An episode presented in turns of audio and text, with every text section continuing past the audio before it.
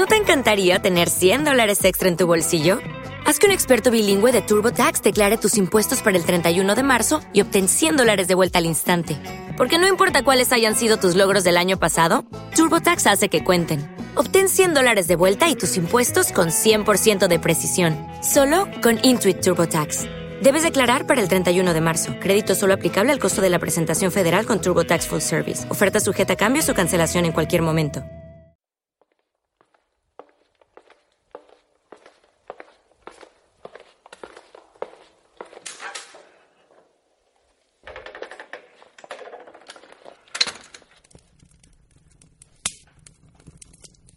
La verdad es cierta, según quien la cuenta.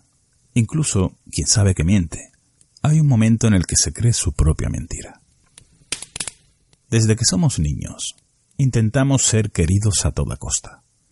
A edades tempranas no se suele mentir, hasta un día, conocedores de que van a ser regañados, prueban con la técnica de la farsa para no ser increpados cuando descubran la travesura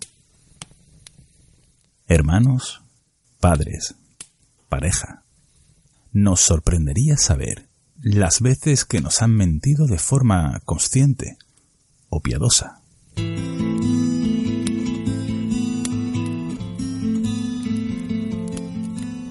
A veces cuando hablamos de algo muy remoto, que hemos soñado o nos lo han contado, aseguramos que estuvimos allí y que fuimos testigos.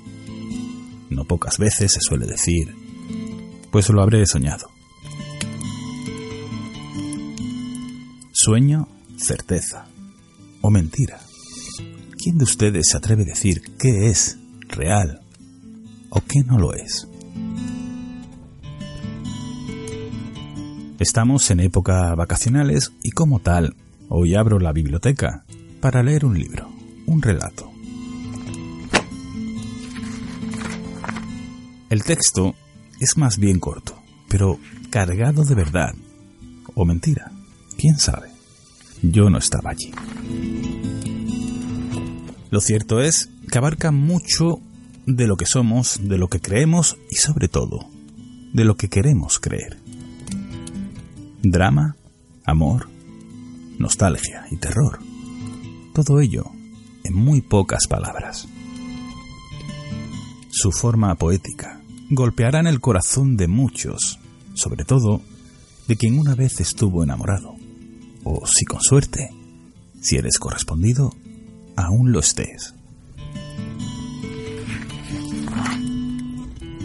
Para leer con los ojos cerrados. Veo que estáis sentados, ya esperando. Mi nombre es José Manuel Rodríguez y da comienzo, ahora que anochece, la llamada de la luna. Misterio, arte, cultura, enigmas, historia. La llamada de la luna. Con José Manuel Rodríguez, El Caminarte.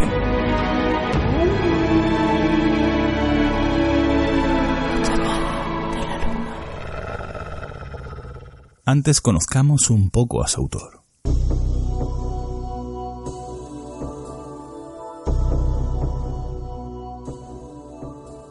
René Albert Guy de Maupassant fue un escritor francés, considerado por muchos como el padre de los cuentos modernos. Como muchas veces he dicho, sus vidas a veces más sorprendentes que sus obras. Y es que, nacido en 1850, según sus padres, en el castillo de Migo Menino, investigadores recelan de ello ya que sus progenitores decían venir de linaje noble, algo que estos dudan, y quizá no fuera del todo cierto. Desde su infancia tuvo que ver cómo sus padres siempre andaban gritando y peleando entre ellos.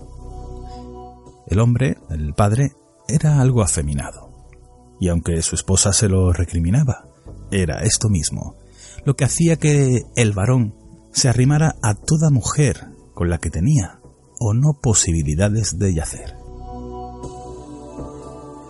En 1856 nace Hegfe, el hermano de Cui.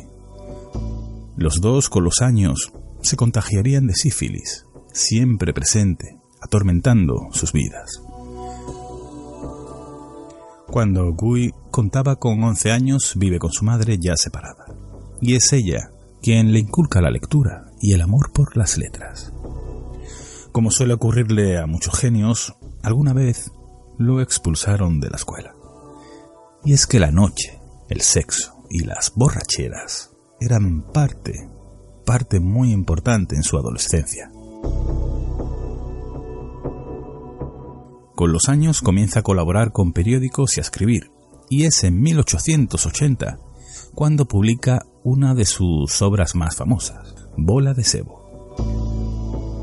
Su crítica a la burguesía y a la Francia de su época hace que admiradores y enemigos fluyan en la misma medida. El escritor y periodista Frank Harris dijo de él, No parecía un hombre genial, de estatura media, era robusto y guapo, la frente alta y cuadrada, el perfil griego, la mandíbula fuerte y sin dureza, los ojos gris azulados profundamente hundidos, el bigote y el pelo casi negros. Tenía modales perfectos, pero poco propenso a hablar de sí mismo o de sus obras. Las riquezas que le otorgaron sus nuevas obras no cesaban Seductor y acompañado siempre de las más bellas féminas, le gustaba de pasar días y días en su yate. Y es que le encantaba la compañía femenina. Alardeaba del amor más incluso que de sus propias obras. Y decía de ellas, ¿quién puede prever si mis historias sobrevivirán? ¿Quién puede hacerlo? Hoy te consideran un gran hombre y la próxima generación te tiran al mar.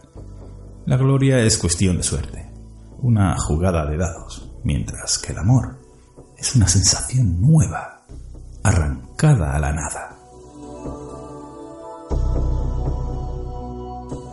Comienza una relación, digamos, más seria con Josephine Litzelman, con la que tendrá tres hijos.